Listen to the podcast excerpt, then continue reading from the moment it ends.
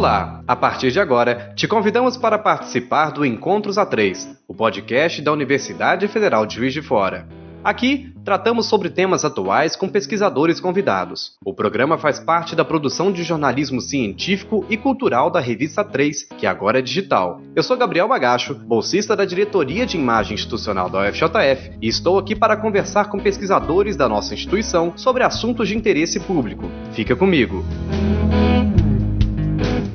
No episódio de hoje, vamos debater sobre o universo dos procedimentos estéticos, a alta procura por cirurgias plásticas do Brasil e a influência das redes sociais nesse cenário.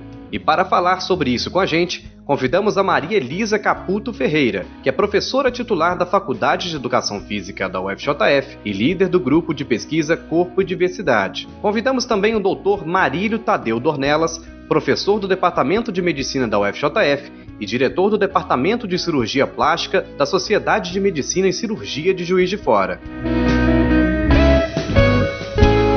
De acordo com a pesquisa realizada pela ISAPS, que é a Sociedade Internacional de Cirurgia Plástica e Estética, é observado um aumento contínuo das cirurgias estéticas em todo o mundo. Os procedimentos cirúrgicos e não cirúrgicos tiveram um aumento total de 7,4% em 2019. Já no contexto da pandemia, em 2020, o fechamento das clínicas devido à Covid-19 levou a uma redução de 10,9% nos procedimentos cirúrgicos.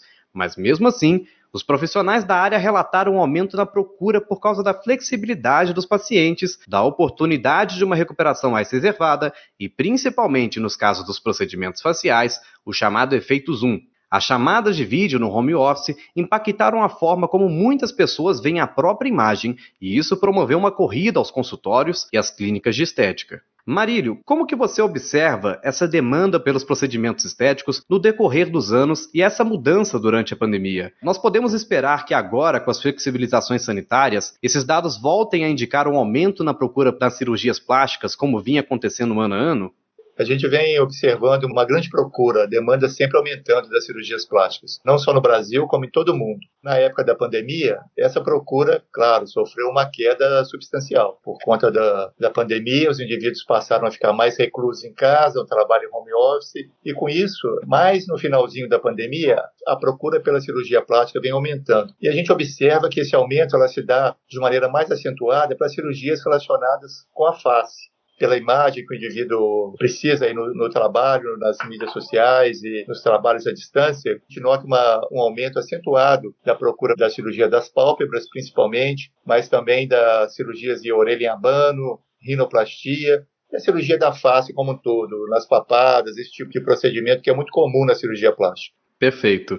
Bom, agora minha pergunta para Maria Elisa. Maria Elisa, o rejuvenescimento facial não cirúrgico mostrou um aumento de 13,9% em todo o mundo. Você que é profissional da área da educação física, que está ligada também às práticas corporais, como que podemos entender a relação das pessoas com o próprio corpo e também com a própria aparência, principalmente nessa busca por uma, uma juventude eterna, né? Para falar de corpo, a gente precisa falar de cultura. Nós só vamos entender a relação das pessoas com o corpo se nós pensarmos a relação que ela tem com a cultura, com esse meio que a gente vive. É o primeiro ponto. E esse corpo, ele sofre permanentemente a influência do meio que circunda. Então, dessa forma, pensar um corpo é entendê-lo imerso em crenças, em mitos, em valores, em padrões. A expectativa que a gente tem em relação ao corpo é influenciado, em especial, pelo momento histórico que a gente vive.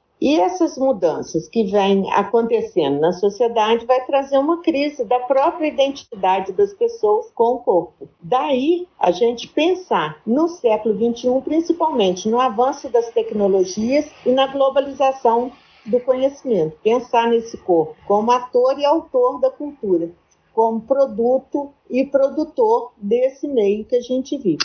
Então, o conceito de imagem corporal é a figuração do corpo formado na nossa mente. Se essa imagem é formada na nossa mente, eu vou falar principalmente da influência dos pais, dos amigos, em especial da mídia, que propaga esse ideal de corpo. Então, é um padrão cultural dessa época que a gente vive.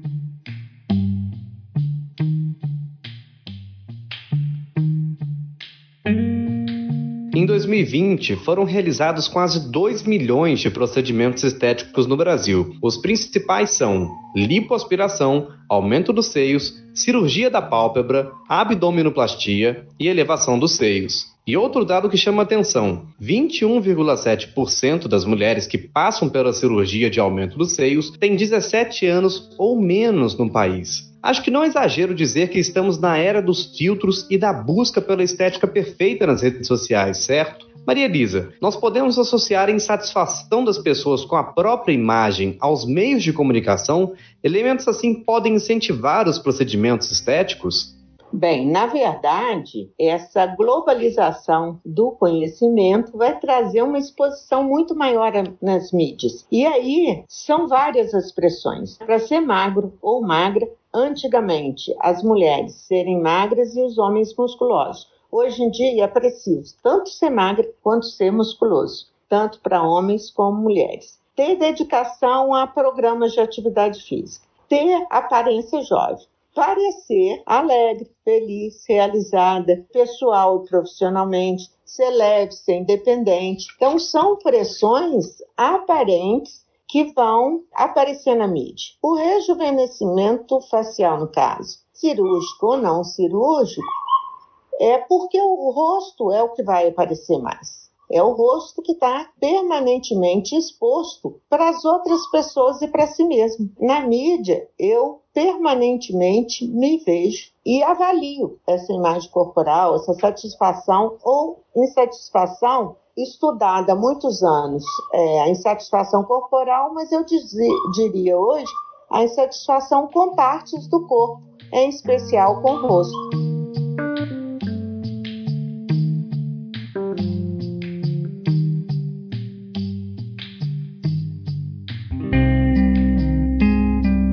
Marília e Maria Elisa, o que a cirurgia plástica pode de fato fazer por uma pessoa? Quais pontos precisam ser observados antes de se realizar esse procedimento, na visão de vocês? A cirurgia estética, eu acredito que é um ponto na trajetória por essa busca da perfeição, vamos dizer assim, por essa busca de um corpo ideal. Não raro, as pessoas buscam mais de uma cirurgia plástica. A que, que isso pode ser atribuído? Eu acredito que a cirurgia plástica ela pode ter um resultado muito grande se a pessoa tiver uma insatisfação com uma área corporal. Ela tem essa insatisfação e busca a correção. Pode ser efeitos do envelhecimento, a probabilidade do corpo sofrer modificações depois da gravidez, ou, como Maria falou, dos olhos, das pálpebras, natural do envelhecimento mas, quando é uma insatisfação corporal geral, dificilmente a cirurgia plástica vai atender a essa pessoa, motivo pelo qual ela vai buscando por outras cirurgias. Mas acredito que o Marílio tenha mais propriedade aí de falar. Então, só complementando o que a professora Maria Elisa falou, é muito importante, assim, porque é bem verdade que a cirurgia vai ajudar muito a melhorando a sua autoestima, imagem corporal, fazendo com que ela se situe melhor na sociedade. Isso é verdade. Ninguém contesta isso. Mas existe uma patologia chamada dismorfofobia, essa patologia é muito frequente nos pacientes que frequentam as clínicas, os consultórios do cirurgião plástico. Muitas vezes o paciente vai numa consulta com uma queixa que só ela tem, só ela vê, só ela visualiza. Por exemplo, ela chega no consultório e fala: Eu tenho um nariz muito grande, muito fora do meu padrão, e você examina a paciente e ela tem um nariz altamente adequado para o seu contorno facial, né, para o tamanho da sua face, e só ela percebe aquele defeito. Então, isso é muito importante, porque é, é bem verdade que deformidades, alterações morfológicas mesmo, que o indivíduo precisa corrigir para ele se situar melhor na sociedade, no trabalho, na vida como um todo mas muitas vezes essa patologia ela é frequente e o indivíduo às vezes tem uma certa resistência para tratar. Então ele vai no consultório do cirurgião plástico e às vezes encaminhar ele para um profissional da outra área da saúde, como a psiquiatria, a psicologia, para ele tratar é, aquela alteração visual que só ele tem, só ele vê, só ele percebe.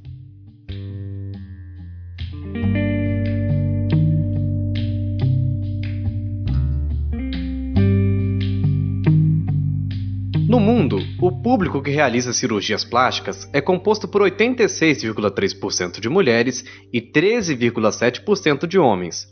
Marílio, as mulheres também são maioria na nossa realidade aqui no Brasil e em Juiz de Fora? As mulheres são maioria, sim. Mas é bem verdade que o, o percentual de homens tem aumentado gradativamente pelo menos na nossa experiência, mesmo nos ambulatórios do hospital universitário, onde a gente trabalha, a procura pela cirurgia plástica no, no gênero masculino tem aumentado consideravelmente. Né? E o que, que os homens procuram tratar? Fazer uma cirurgia de rinoplastia, de pálpebra, de orelha e aquelas que a gente chama de procedimentos não cirúrgicos para rejuvenescer. A ginecomastia, que é uma patologia muito frequente no gênero masculino, os homens procuram com muita frequência essa cirurgia. A abdominoplastia também os homens têm procurado bastante. É sim, é bem verdade que a maioria do público gênero feminino, mas os homens têm aumentado substancialmente é, a procura dessas cirurgias.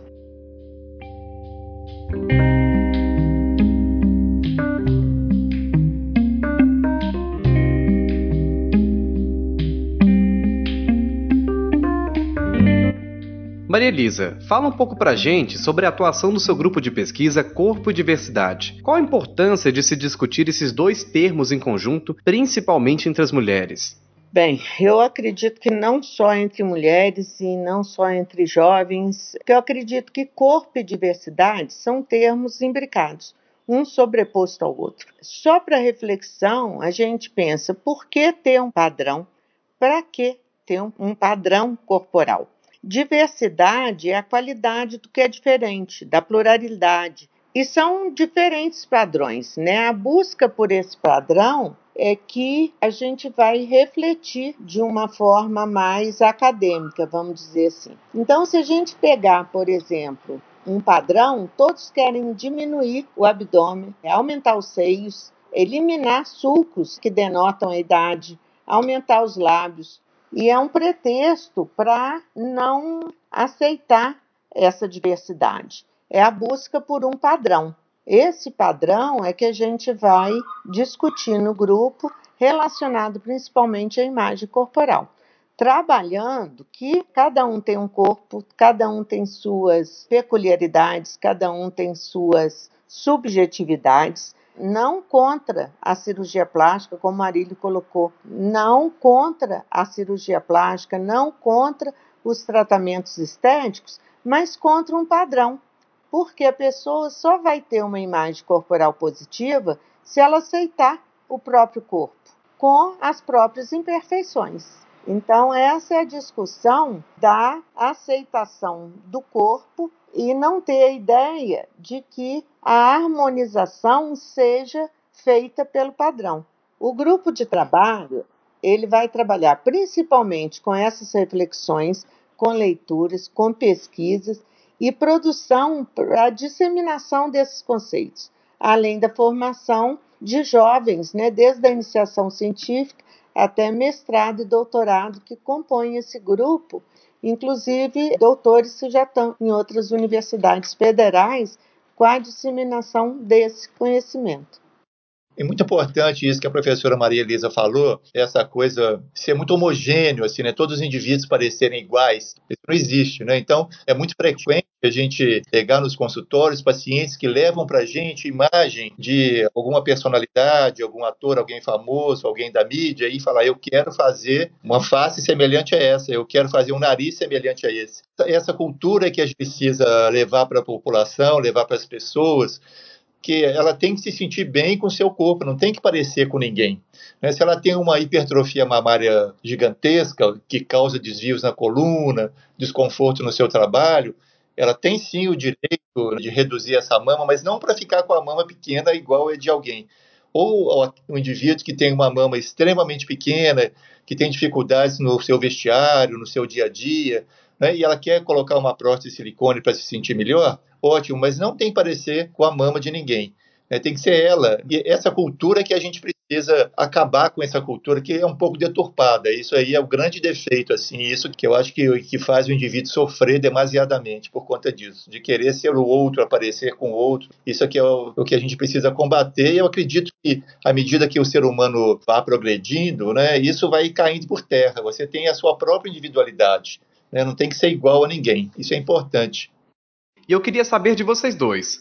O que podemos esperar desse cenário no futuro? As pessoas estão ficando mais conscientes quanto à real necessidade da cirurgia plástica ou ainda é uma realidade completamente distante?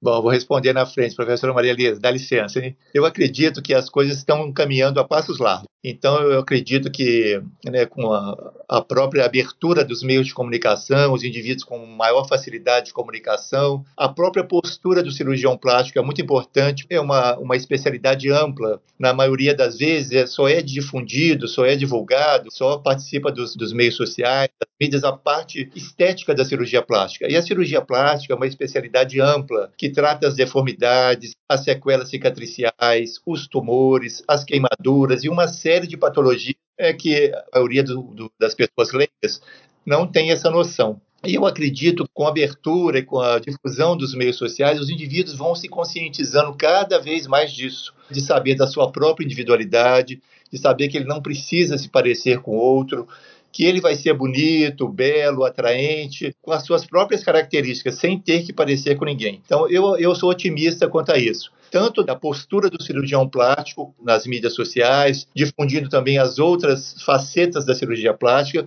como o próprio indivíduo, como paciente, procurando o tratamento, procurando suavizar o sinal dos tempos, procurar o seu corpo adequado para suas atividades e por aí vai. Né? Então, eu sou otimista quanto a isso e acredito que a passos largos nós vamos chegar nesse objetivo.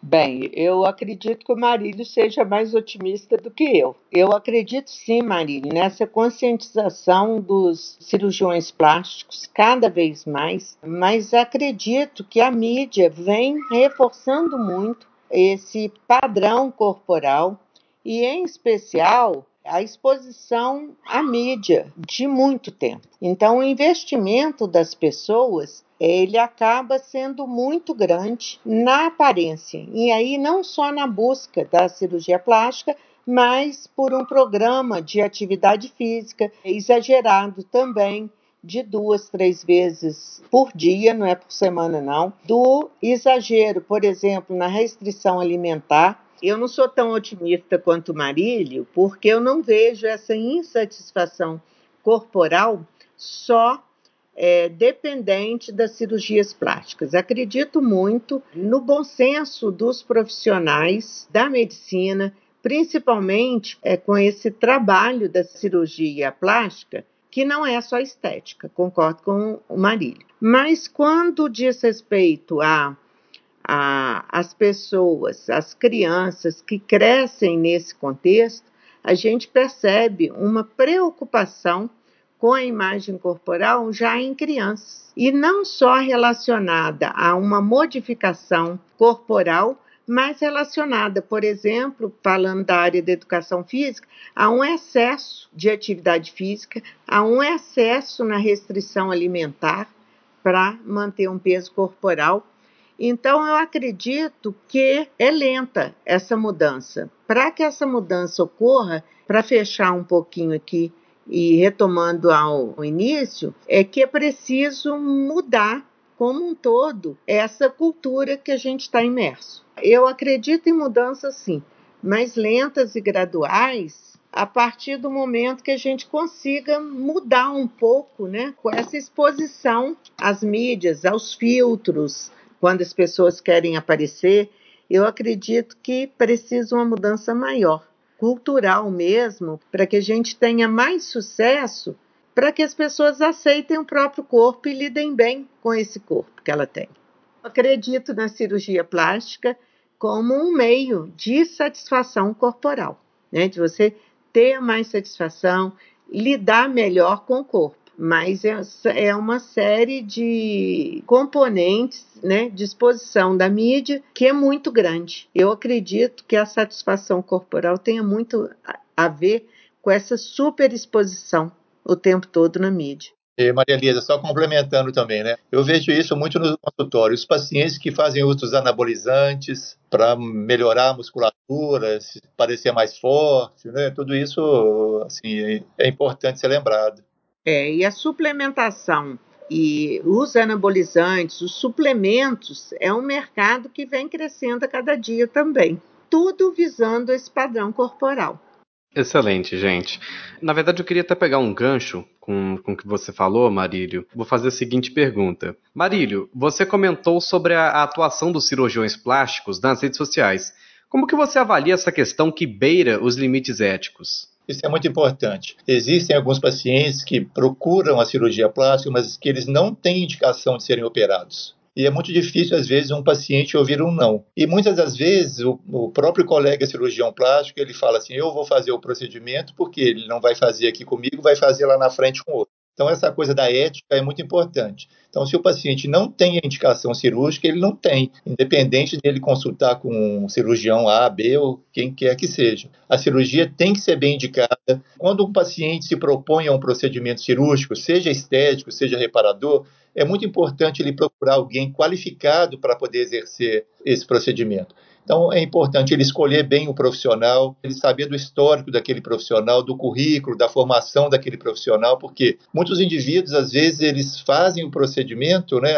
Hoje em dia, a gente vê isso na invasão das especialidades, né, e invasão também da, da medicina por indivíduos que é, de outras é, áreas afins à medicina, como a fisioterapeutas, paramédicos, odontólogos e uma série, né, até a enfermagem, que aventuram em fazer um procedimento estético, às vezes não cirúrgico, mas um procedimento estético, mas que ele não está habilitado a tratar as complicações que advêm daquele procedimento. Então, é importante ao, o candidato à cirurgia plástica ou procedimento estético que ele saiba com quem ele está fazendo e que se aquela pessoa está habilitada em tratar as complicações que às vezes são inerentes ao procedimento. Então, o indivíduo pode fazer uma cirurgia ou um procedimento que seja vamos dizer assim, inócuo, mas que pode surgir uma infecção, um fato aleatório, algo não esperado, tudo isso, infelizmente, a medicina é assim. A medicina não é dois e dois, não, são, não é uma ciência exata. Então, o indivíduo, quando ele vai se submeter, isso é muito importante, ele precisa procurar um profissional habilitado, qualificado para realizar o seu procedimento. Excelente. Maria Elisa, você quer complementar alguma coisa nesse assunto? Eu gostaria de destacar que a pessoa que busca uma cirurgia plástica ou ela quer melhorar ou ter uma imagem corporal positiva, é importante que ela não tenha, e eu ia falando no início, esse imediatismo. As pessoas muitas vezes não têm indicação cirúrgica, como Marílio colocou, mas ela quer por ser mais imediato por ela esperar ou ela colocar muitas vezes também todas as expectativas dela numa mudança corporal. E que às vezes não é assim. A busca interminável por um corpo ideal vai trazer só sofrimento. A negação do próprio corpo como ele é, com as suas singularidades e com as suas peculiaridades, ele vai trazer sofrimento só sofrimento, porque nem a cirurgia plástica conseguirá que ele se sinta bem muitas vezes. Nesses casos, das pessoas procurarem muitas vezes profissionais que não são qualificados para isso. A chance da pessoa se frustrar é muito grande quando ela coloca toda a expectativa num corpo que não é o dela, num ideal, num padrão, alguma ideia que é muito abstrata, né, que é inatingível. Então, o que, eu, o que eu deixaria como recado é que buscar o atingível e não o inatingível. Né? O inatingível só traz frustração. Então, a busca por melhorar marcas faciais, a busca corretiva e mesmo a cirurgia estética ela vai ter um efeito na satisfação corporal muito grande desde que esse ideal seja atingível e que as pessoas não busquem o que não tem como, o que está dentro dela, que ela precisa buscar na própria mudança pessoal, muitas vezes de hábitos corporais todos, de uma boa alimentação, de um sono saudável, de da prática de atividades físicas que estão relacionadas ao bem-estar.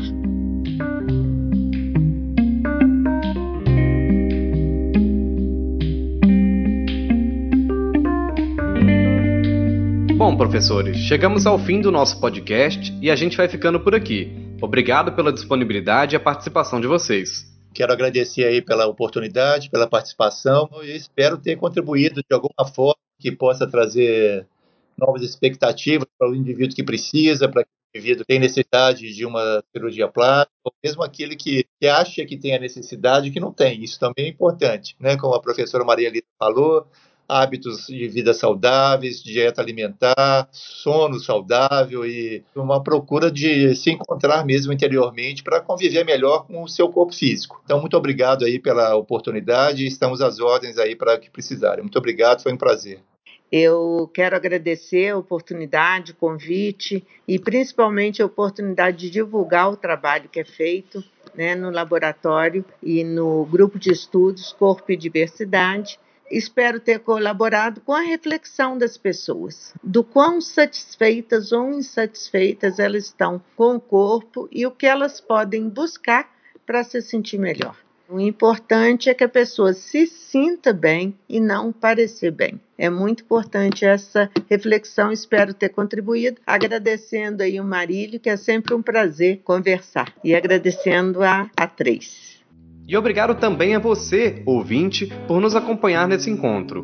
O Encontros A3 sempre vai contar com pesquisadores da UFJF para conversar sobre temas de interesse público, lembrando que é esse também um papel da universidade democratizar o acesso à ciência e ao conhecimento produzido aqui. Você conhece alguém que se interessa por esse tema? Indica esse podcast também. Seus comentários, impressões e sugestões também são bem-vindos. Converse com a gente pelas redes sociais oficiais da UFJF. Esse podcast é vinculado à revista A3 da UFJF, de jornalismo científico e cultural. Você pode acessar todo o nosso conteúdo, que vai além do texto, no site revista-a3.fjf.br. Repetindo, revista-a3.fjf.br. Lá você também conhece outras iniciativas de divulgação científica da universidade. Por hoje, ficamos por aqui. Um abraço e até breve.